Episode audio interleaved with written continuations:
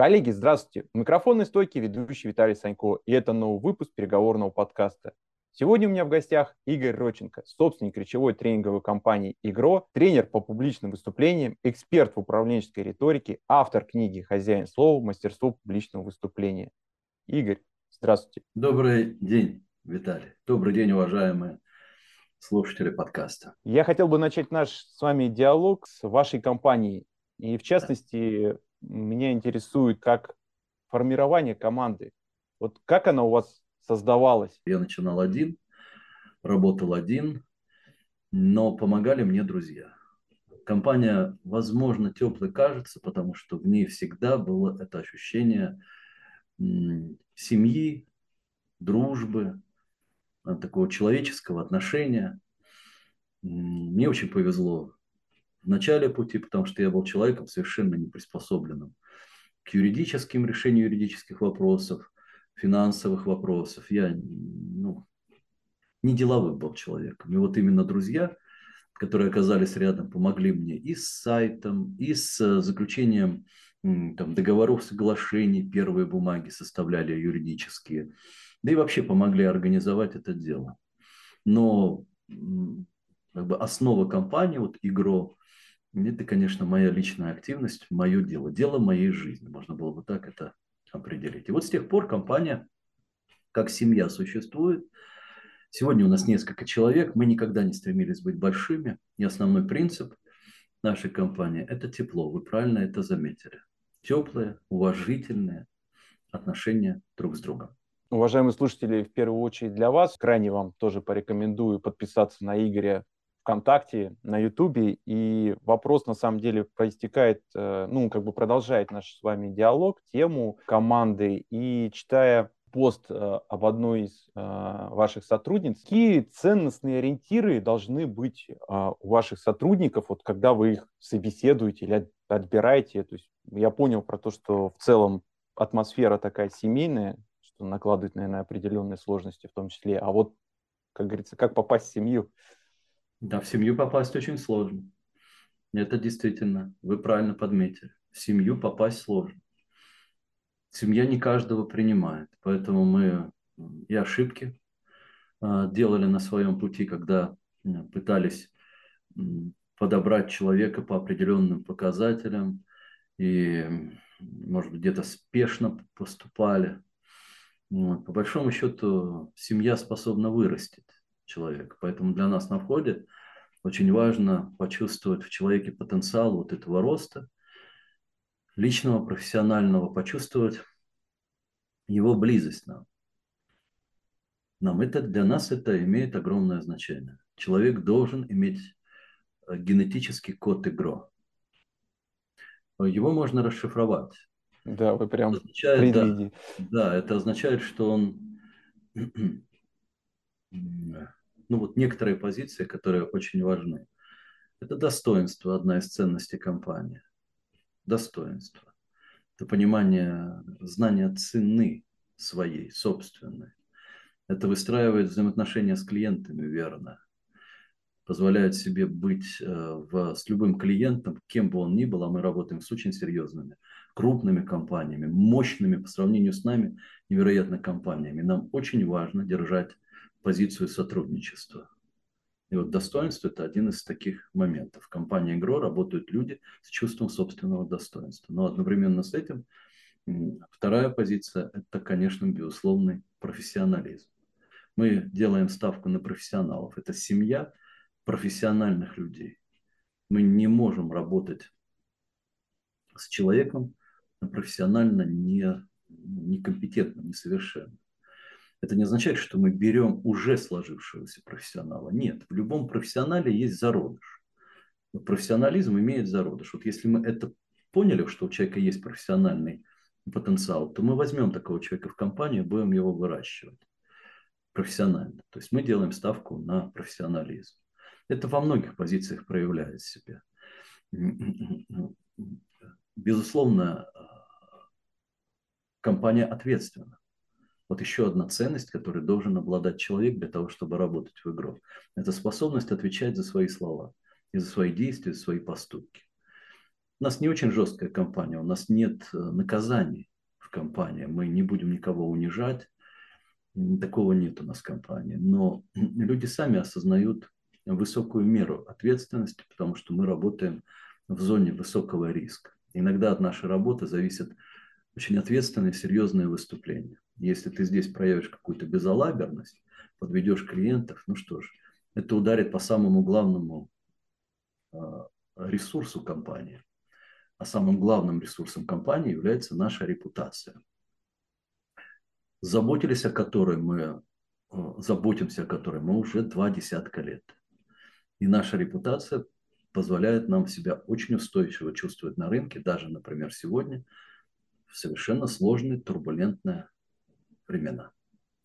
Вот поэтому вот когда такая сумма качеств сотрудники нами ощущаются в будущем потенциальном, и здесь нет никакого специального собеседования, скорее здесь несколько разговоров есть, внимательное приглядывание, обязательный испытательный срок. И вот когда в человеке мы видим вот этот потенциал роста в компании игрок, мы берем такого человека, чтобы спустя какое-то время он мог себя почувствовать частью нашей компании. Привычной для других системы взял, уволил, у нас нет. Мы компания небольшая семейного толка. Возможно ли опираться на профессионализм, но при этом человек как-то вот ну, сложен для тебя, так сформулирую? Или, или? Ну, маленькую компанию это может разрушить. Это очень трудно. Мы занимаемся таким серьезным делом, где есть э, большая сумма человеческих отношений. Понимаете, тренинговый бизнес, консультативный бизнес – это большой эффект личности. Вот тренер – это личность, консультант – это личность. Это не только сумма профессиональных качеств. Это знают наши клиенты. Клиенты нас тоже так выбирают. Вы думаете, что клиент смотрит на меня и э, как бы отвечает себе на вопрос, а, Игорь Роченко умеет вот это делать, давайте я его возьму. Ничего подобного. Клиент смотрит на меня и думает, а Игорь Роченко совпадает со мной в основных. Он так не думает он это чувствует. То есть, условно говоря, могу ли я доверять этому человеку? Позиция доверия, она строится на личности. И в нашем бизнесе это тоже так. Это не означает, что мы все подобраны. У меня компания подобрана под меня. У меня противоположная компания. У меня люди с разными убеждениями, с разными ценностями в компании. И по большому счету, не будь они людьми порядочными, что является основой человеческих отношений. Мне было бы трудно удержать игру. Здесь были бы конфликты, еще что-то подобное. Поэтому постарайтесь меня понять в ответе на ваш вопрос. Для такой компании, как моя, компания семейного типа, личностные качества имеют во многом ну, серьезное значение, потому что это залог сохранения э, компании. Вот. Но при этом профессионализму, конечно, мы уделяем огромное э, внимание. То есть здесь вот очень важно соблюсти этот баланс между личным и профессиональным. Поэтому и там, и там внимание. Если сравнивать с западными коллегами, я работаю со многими западными компаниями. Сказать, что а, нет там а, внимания к личности, я бы не сказал так. В любой компании есть сумма ценностей. И человек либо сочетается с этими ценностями, например, в западной компании, либо увольняется. А что такое ценность? Это есть сумма ценностей, это есть личность. Но просто в крупной компании именно за счет ее величины она способна личность человеческую пережить, как бы не заметить ее. Она просто требует от личности совпадения со своими основными ценностями, крупными, глобальными. А в маленькой компании это просто сделать нельзя. Чем меньше бизнес, тем ну, более выпуклым становится человек. И в этом смысле прелесть маленькой компании заключается в том, что здесь гораздо менее, мех, меньше механики, механистичности, гораздо меньше формализма. И в этом трудность компании, потому что тебе все время нужно иметь дело с, э, что называется, с нежным человеком, со, всеми его, со всем его наполнением. Ты здесь на короткой очень, э, на коротком, на, на малом расстоянии с человеком, нос к носу. Ну вот, поэтому да, оно же, жизнь непроста. Следующий мой вопрос а, будет относиться а, к стилю управления. А, признаться честно, когда я его формировал заранее, у, у меня была определенная предпосылка к этому, но из нашего с вами диалога я понимаю, что, наверное, в таком классическом варианте ну, уже очевидно, что это не работает, и поэтому за счет каких инструментов все-таки хотелось бы хотя бы парочку штук а, а, услышать для слушателей в первую очередь, а, вот управлять компанией с вашими подходами, вот так вот это назову. То есть вот такой руководитель, он какой? Да. Как хорошо вы, да, как хорошо вы меня подводите к таким откровениям. Э, это правильно. Я неудачный для вас пример, если говорить о сумме правил. Ну, вот понимаете, ну, иногда в спорте трудно обнаружить правила в человеке, который, там, не знаю, выходит на лед. Там, Уэйн Грецкий выходит на лед. Есть у Уэйна Грецкий правила. Валерия Харламова покойного были правила? Да, были, были определенные, но важнее правил была их а, самореализация. В этом смысле я, как бы мой бизнес и я, мы вне бизнеса. Вот нужно это хорошо понимать. Поэтому к нам неприменимы законы бизнеса, бизнес-литературы. Это неинтересно. И меня это... Я не читаю бизнес-литературу. Она не любопытна мне. Если говорить о моем управлении, понимая, что в бизнесе есть организация, и понимая, что я скорее стратег и художник, я управляю бизнесом, как если бы я был режиссером театра, в котором есть жизнь, творчество, в котором, в принципе, бизнес – это жизнь. Вот это вот сейчас очень важно понять. Для меня бизнес – это искусство. Понимаете? Это не про заработать денег. Мне не нужно деньги зарабатывать. Зачем мне эта тоска в жизни сдалась? И понимая, что бизнес все равно сохраняет определенную сумму правил, но нужно э, заключать договора, нужно, там, не знаю, делегировать, там, контролировать, проводить совещания. Я всегда избегаю оперативного управления. Мой принцип управления очень прост. Я делегирую управление тем, кто на земле спокойно может это делать. Я управляющий собственник. Я не генеральный директор компании.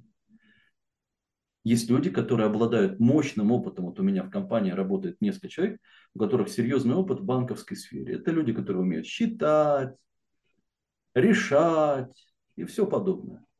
Вот я спокойно отхожу в сторону, и моя задача как управленца, она в двух э, стратегия, идеи, видение, что компания может делать, что она не может делать. И вторая область моей деятельности управленческой, я слежу за продуктом, и моя работа в том, чтобы предлагать идеи. Нам кажется, что вот сюда, давайте больше онлайна. То есть вот, вот эти вот как будто бы движения. Ну и плюс ко всему прочему, ну, конечно, я человек, который визирует окончательное решение по там, многим и многим вопросам. Но оперативным управлением я не занимаюсь. Мне это, я не делаю это хорошо. Вот один из ключевых принципов компании, он заключается в том, что все люди вообще-то умные. И каждый из них умеет что-то делать. Мне в свое время ну, удалось это с трудом признать право другого человека на оригинальные собственные решения. Это одна из болевых точек руководителя, потому что все руководители умны. Им кажется, что они умнее других. Понимаете? Вот способность дать возможность право человеку и ошибаться, ну и так далее. Вот это то, чему я лично как руководитель очень долго учился. Но сейчас я очень доволен. Потому что часто я могу, что называется, сидеть, закинув э, руки за голову и ничего не делать. Ну, потому что механизм работает в любом случае. Но теперь отвечаю на ваш второй вопрос. Э, продукт, консультация, тренинг – это область творчества. Это, если ты ставишь перед собой задачу при помощи этого зарабатывать, то твой продукт по закону экономии усилий, и ты сам по закону экономии усилий станешь низкого качества. Тебя это вытащит неминуемо логика твоих движений, потому что если я хочу заработать, то я основной объем усилий буду тратить на продвижение, а не на творчество в области продукта. Понимаете мою мысль? То есть uh-huh. мне будет важнее продать, мне будет важнее работать с вами как ну, с клиентом с точки зрения получения максимальной прибыли. Я буду отказываться от каких-то вещей, идей, каких-то вещей, связанных со мною, которые этой прибыли меня лишают. Это один путь, в котором, безусловно, можно там масштабировать все, что угодно делать, делать средний по рынку продукт, зарабатывать и так далее и тому подобное. Искусство так не работает. Так в искусстве не случается, не получается. Ты должен, ты должен любить свой продукт, воспринимать его как творчество и заниматься им, невзирая, приносит это творчество, ну, прибыль тебе или нет. Никто не ставит спектакль ради денег. И когда ты к бизнесу относишься как э, к месту в жизни, где ты получаешь огромное удовольствие, когда для тебя там тренинговая программа или консультация – это самовыражение твое, это счастье, это радость, это ну, то тогда ты начинаешь резко расти. И проходит какое-то время, и клиент говорит, вот, вот вы знаете, вот эти вот отодвиньтесь, вот эти вы мне уже надоели, дайте мне вот с этим иметь дело, потому что этот знает свое дело. Да, не шумит, не кричит, но доверить э, свою задачу я могу ему. В нашем деле профессионализм – это главное. А профессионалом можно стать, только подчиняя себя всего своему делу. И деньги здесь не должны быть мешать, мешать не должны. Деньги должны стать следствием, ценою, которую платит затем клиент за твой собственный профессионализм. Вот и все. Мы с вами перейдем тогда к следующему блоку, который тоже сформировался у меня. Я для наших слушателей буду делать отсылку, опять же, к вашим аккаунтам. Читая один из ваших постов, восхитился э, тем, что среагировали на сложные ситуации, на сложность э, времени для многих и предложили инструменты взаимопомощи, так назову. Где или в чем ком искать точку опоры сейчас? Вот. Да. Никто не обещал, что все будет как нам хочется и как нам нравится. Ко всему нужно быть готовым. Вот бизнес, мы же о нем говорим, о родном. Вот он требует от нас вот этой реактивности, вот этих человеческих качеств, способности преодолевать любые ситуации.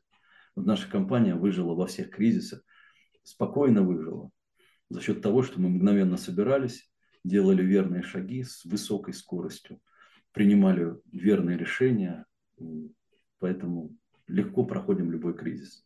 И этот в том числе. Что говорить о собственном, личном, да, мне кажется, что здесь есть важные устойчивые точки, на что я бы обратил внимание, если ну, так упростить реальность. Нужен собеседник. Вот моя рекомендация – найти человека, с которым можно откровенно говорить. Я замечаю, что многие люди замкнулись в себе, разговаривают с собой или выплескивают свою коммуникацию в социальных сетях, комментируя чьи-то посты, нервничая. Это не нужно. Зачем? Ну, комментировать можно, конечно, но иногда какие-то вещи нужно вербализовать. Вот ты находишь собеседника, может быть, это очень близкий друг, с которым можно вот вечером взять, созвониться с, там, с чашкой, э, со стаканом э, чая и поговорить. Так, чтобы поговорить откровенно, там, не знаю, по-мужски или если это женщина, ну как-то особо, но поговорить о том, что ты чувствуешь, что ты понимаешь, что ты думаешь. В этой вербализации происходит понимание твоих собственных э, мыслей и убеждений. Происходит успокоение, потому что другой человек, если это верно найденный человек, если это твой друг, твой товарищ, он тебя и успокоит, и поддержит.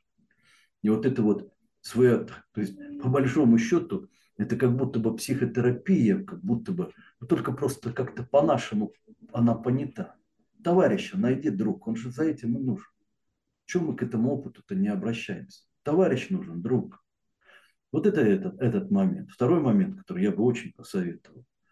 Э, мы часто болтыхаемся в, на эмоциональных качелях. Вот, там, на нас же мы, мы же очень подвержены влиянию. Нами мы настолько управляемы, что мы даже не догадываемся о степени этой управляемости. Это жесткач такой, что дальше некуда новость прилетает, э, она негативная, она тебе не нравится, у тебя, как говорится, вся жизнь разрушена. На следующий день новость позитивная прилетает, и ты уже там порхаешь на крылышках. Вот так не должно быть. Но это безобразие. Такие эмоциональные качели, они старят человека. Он быстро сходит на нет, ему уже не до бизнеса, ему лишь бы выжить, там, домой добраться, на телевизор сесть с книжкой. Поэтому нужно разобраться в своих убеждениях. Должна быть устойчивость личного поведения. Нужно взять листочек бумаги, выписать основные идеи твоей жизни, во что ты веришь, что для тебя является главным, и в бизнесе, и в жизни, как угодно. Вот должна быть система твоих убеждений, система твоих ценностных установок. И когда ты потратишь время на обдумывание, а потом еще на приложение, применение этих ценностных установок по отношению к любым событиям, вот идет там сейчас война на Украине, как я к этому отношусь? Это для меня что? И вот когда в тебе есть ответы на самые сложные вопросы бытия, тогда тебя уже очень трудно сбить с панталыку. И тогда в этом непростом времени, как, впрочем, в любом другом, как человек убежденный, ты всегда будешь устойчив. Ты можешь ошибаться в своих убеждениях. Очень серьезно ошибаться. Понимаешь? Но в любом случае не будешь тряпкой на ветру болтающейся, флюгером таким, там, сям. В тебе есть твоя правда. Когда в человеке есть правда, он, ну вот он, собственно, и ведет себя. Мы вспомним все героя фильма «Брат». В чем сила «Брат»? Почему выстрелил так мощно этот фильм Балабанова? Я уверен, что зрители подкаста, безусловно, смотрели эту кинокартину. Потому что в то непростое время и до сегодняшнего дня, время потери всех ориентиров и время ну, слабости многих, герой Багрова Данилы представлял собой убежденного человека. В нем была сила убеждений. Правда его. В чем сила, брат? В чем сила? В правде сила. Так надо обнаружить эту правду. И тогда, как герой, будешь Багрова, будешь сильно. Это я не то, чтобы я как будто бы свысока к нашим слушателям, и знаете, такой поучающий дядька.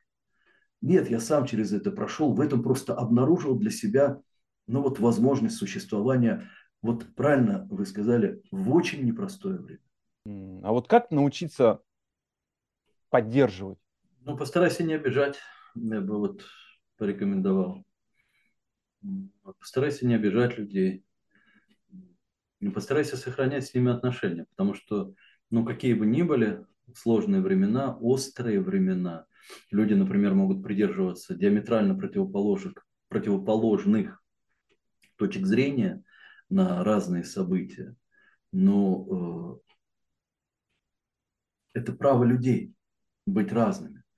Вот если вернуться на секунду в, к прошлому вопросу, это высшая форма свободы. Человек должен быть свободным, он рожден свободным. Поэтому человек не свободный всегда в другом увидит ущербность. Он не примет чужой православности, чужого, чужих, как ему кажется, заблуждений, еще чего-то чужого. Так это и есть первый признак того, что человек абсолютно не свободен. Потому что признание за другим человеком права на собственную судьбу, на свою веру, на принадлежность к своему народу, это и есть свобода. Вот, это и есть цивилизация. Ну вот в чем дело мы относимся к народу, который долгое время был гоним на протяжении целого столетия, потерпел мощные исторические катастрофы, потерял миллионы, десятки миллионов жизней соотечественников. Нам очень трудно. И в этом смысле нам нужно учиться сберегать себя и других. И вот главный совет в трудные времена по отношению к другим – это беречь людей. Даже если этот человек э, с тобой противоположного мнения ну, постарайся с ним не драться, не навязывай ты ему ничего. Можешь аргументировать свою позицию, но не уничтожай отношения. Тебе с этим человеком еще работать и работать. Вот, вот это важный аспект наших сегодняшних взаимоотношений. Что касается вдохновления, мотивации сотрудников, то лучшей мотивацией является хорошая работа. Ты должен обеспечить в своем бизнесе